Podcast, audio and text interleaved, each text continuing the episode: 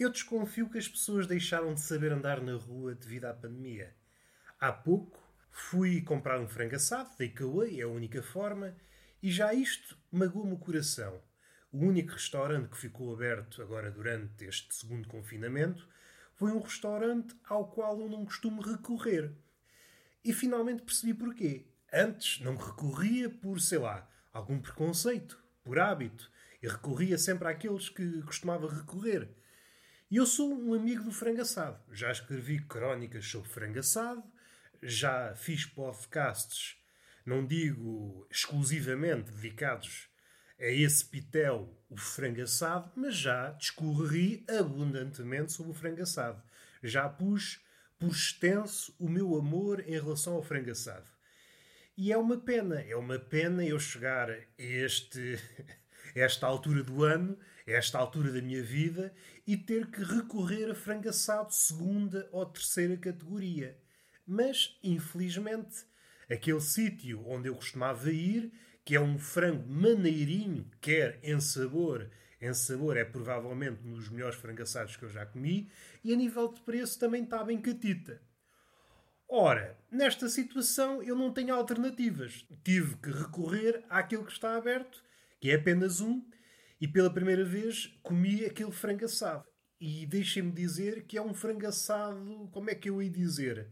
Uma merda. Podia estar aqui à procura de termos mais simpáticos, mais sofisticados, mas estou em crer que nada disso lhe fazia jus. Acho que a frase que o descreve corretamente é o frango é uma merda. Ainda assim comi, porque uma pessoa precisa de matar saudades.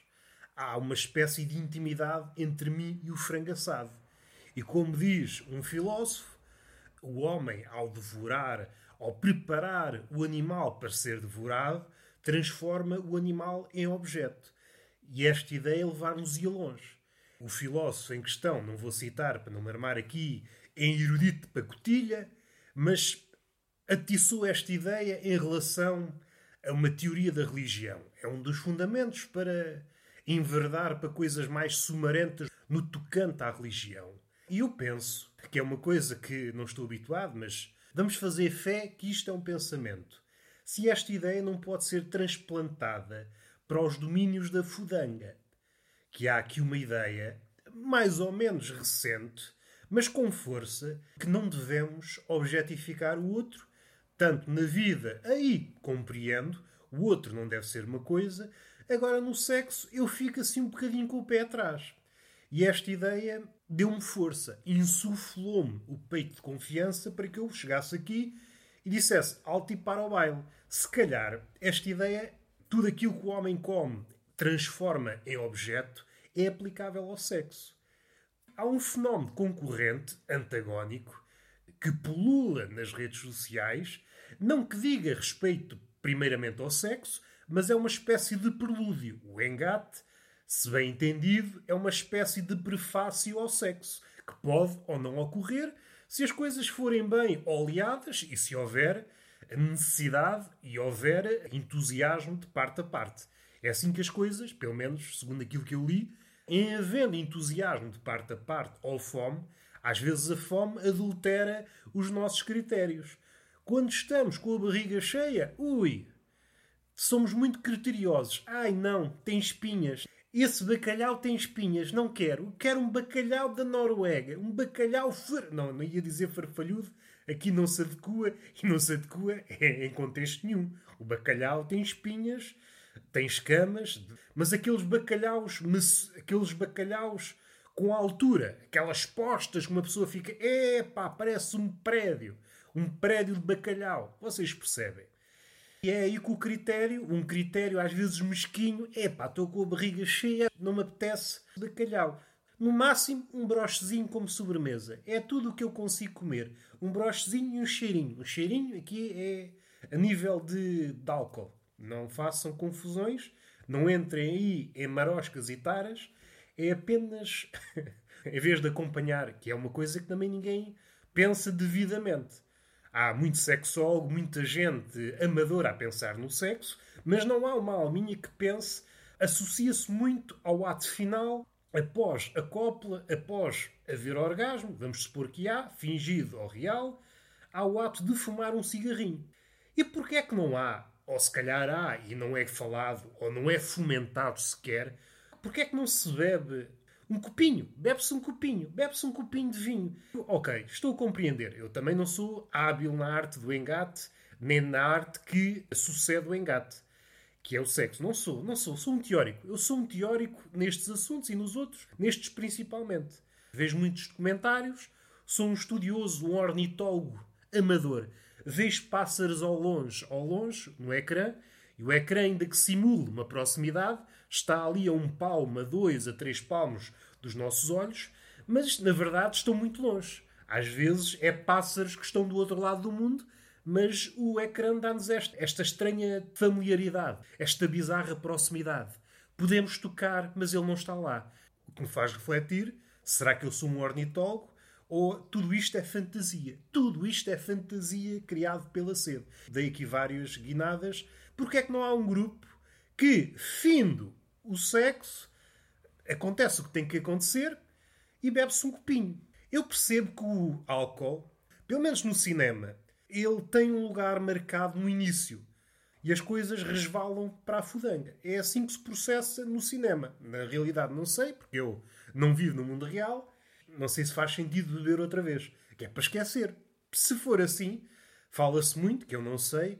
Ah, a experiência não está de acordo com a minha expectativa. Estava à espera de um ato circense de qualidade, de um número digno de Monte Carlo, e vai saber, isto parece que foi feito por um mágico daqueles de vão de escada, que vão de café em café.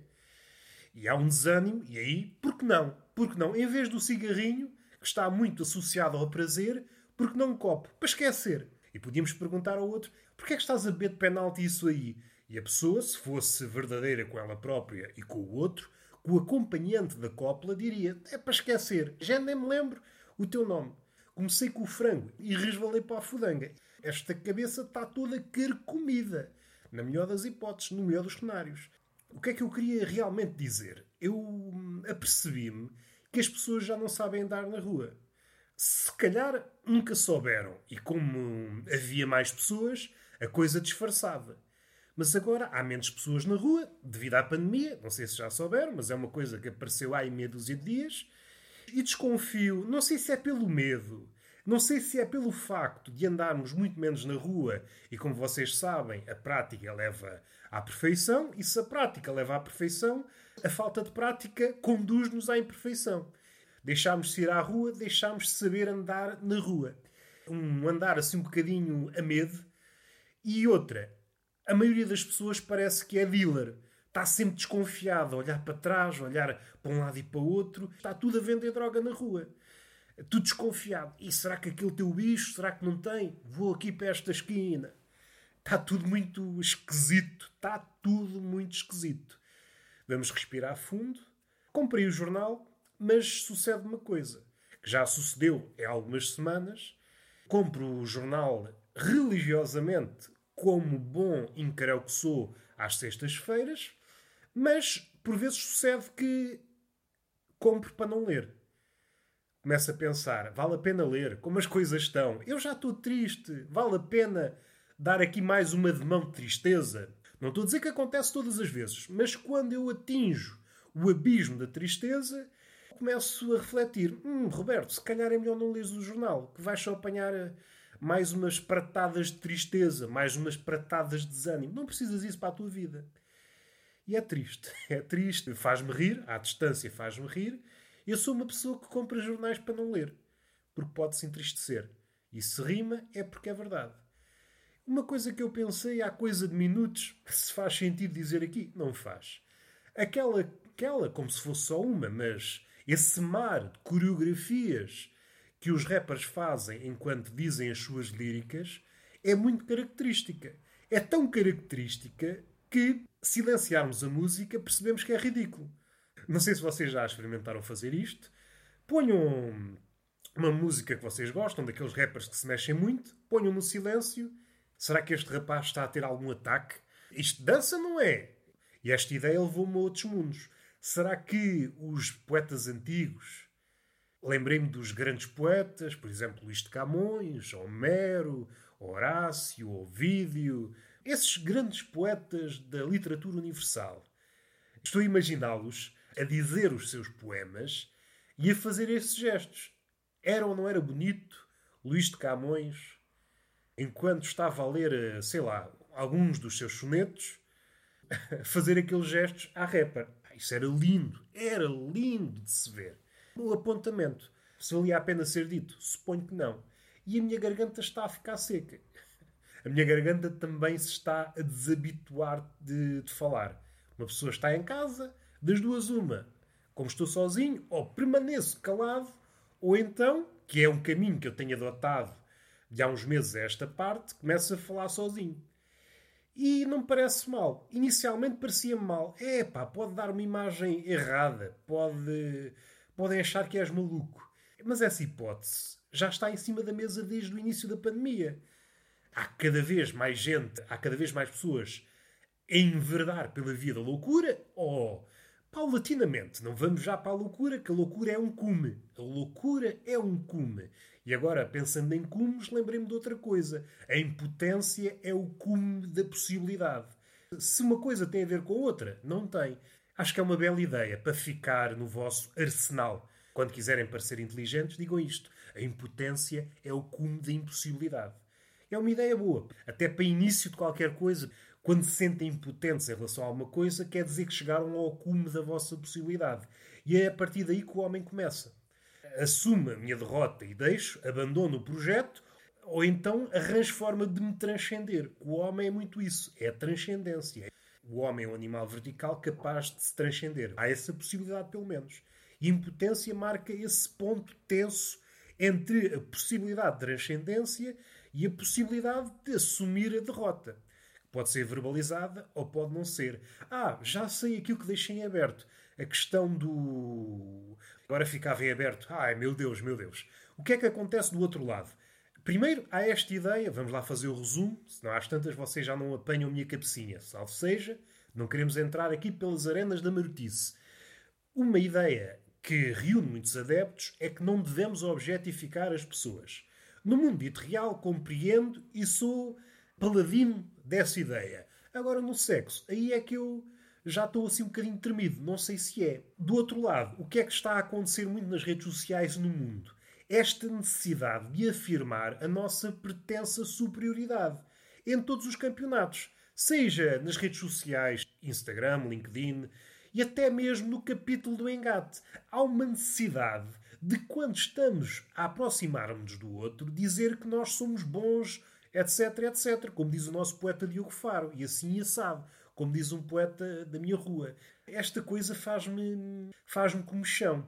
A nível de perigosidade, parece-me menos nefasto fazer com que o outro seja um objeto no sexo do que inundar o outro com o nosso eu. Olhem para mim, eu sou tão bom.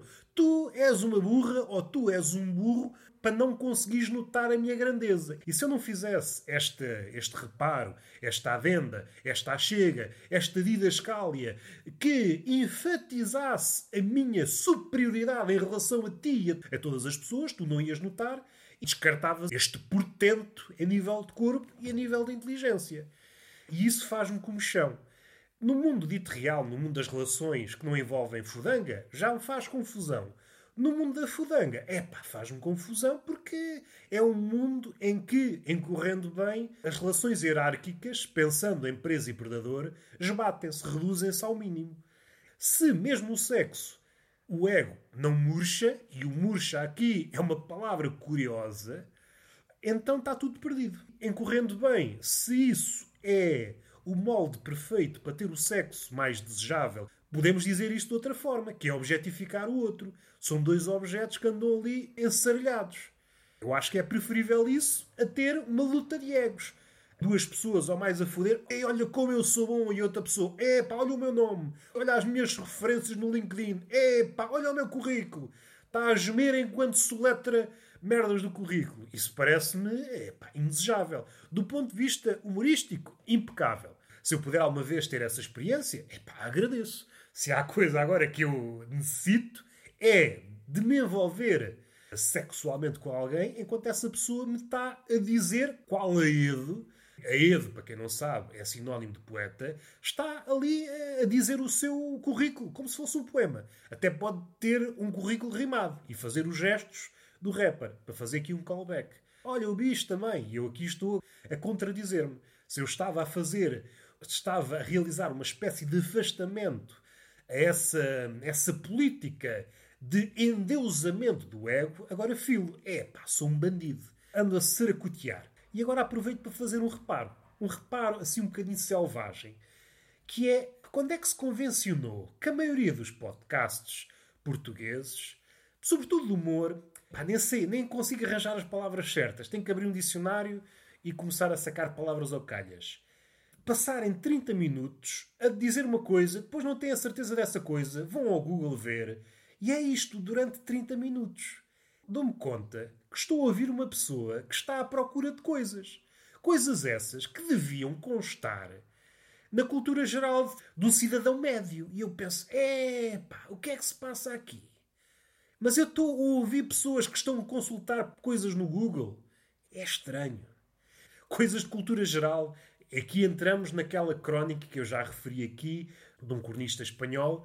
Também já referi aqui no Túnel de Vento e já fiz referência no outro podcast que tenho, a Tertulia de Mentirosos, com Ana Marques, onde ele menciona que as referências que nós pensaríamos que eram eternas estão-se a perder. Drácula, Frankenstein.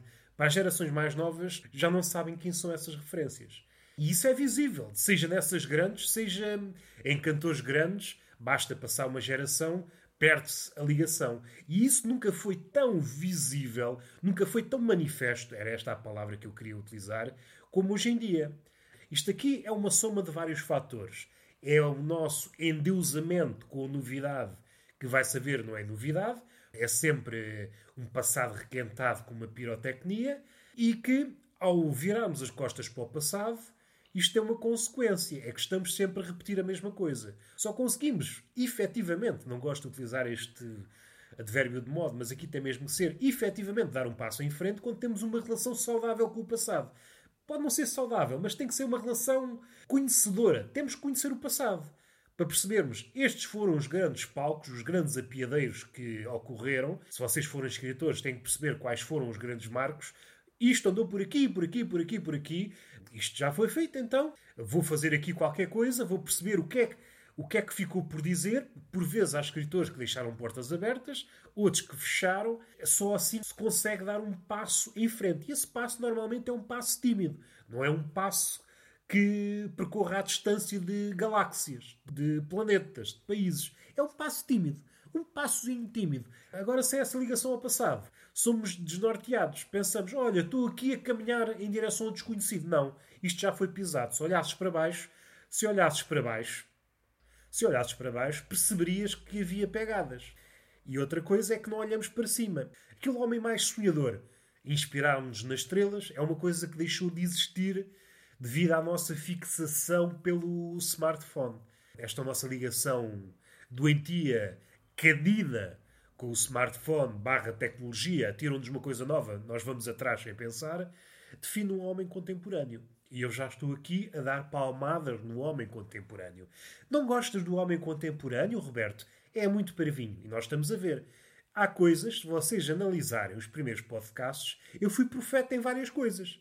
Até na pandemia, houve conversas que eu tive em outubro que estava a profetizar coisas assim, e a coisa decorreu tal qual como eu previ aquelas ideias bambas, não são bem ideias, são crenças de que o homem agora é que vamos ser pessoas melhores, seja em pequenos núcleos, seja no coletivo, vai-se ver, epá, eram ilusões grandiosas. Nunca ninguém errou tanto. Está-se a ver, e de várias formas, não faltam exemplos. É muito difícil uma pessoa ser, não é idealista, mas positiva nos dias que correm. Uma pessoa que é positiva no ano 2021 é uma pessoa que não está bem. É uma pessoa que deve ser internada o quanto antes no hospício. Não está capaz. Basta abrir o jornal e é abrir ao calhas. Antes, ainda se podia dizer os jornais estão cheios de notícias negativas. Mas se uma pessoa procurasse, ou tivesse a sorte, encontrava algo que lhe podia incutir esperança. Hoje não. É de uma ponta à outra miséria. É o calhas. Olha, miséria, miséria, miséria, publicidade, miséria, não tenho dinheiro para comprar isto. Miséria, miséria. Página de necrologia, miséria, miséria, miséria, miséria, miséria. Deixa lá ver. Ah, não, isto é miséria, miséria, miséria. André Ventura, ui, miséria, miséria, miséria. Só miséria, de uma ponta à outra. Não há uma mensagem de esperança. E às vezes, quando há, percebemos, epá, esta mensagem de esperança só está a ocultar uma miséria maior que está prestes a vir. Não há esperança nenhuma. É com esta frase que vamos acabar. Não, não vamos acabar assim. Vamos acabar numa maré de galhofa. Eu tenho recebido as vagas da pandemia de uma forma muito particular. Provavelmente há mais pessoas a exercer este mesmo ritual. Eu, cada vaga que aparece, cada vaga que sucede, eu tento colecionar um queixo. Até ver, tenho três queixos. Se aparecer uma quarta vaga, fico com quatro queixos. A nível estético, é pá, não é nada de especial, mas é o meu tributo humilde à pandemia. Espero que a pandemia, o vírus em especial, espero que o corona, se algum dia se lembrar de deixar a sua herança, pense em mim. Eu estou a homenagear. Vamos respirar fundo com os meus três queixos. Sou o menino dos três queixos. Espero que não haja uma quarta vaga. Eu já tenho queixos suficientes. Eu estou naquela fase, como muitas pessoas já desistiram. Houve ali uma fase, sobretudo na primeira vaga. Ei, vamos tornar-nos pessoas mais atléticas, exercício, caraças, já toda a gente desistiu.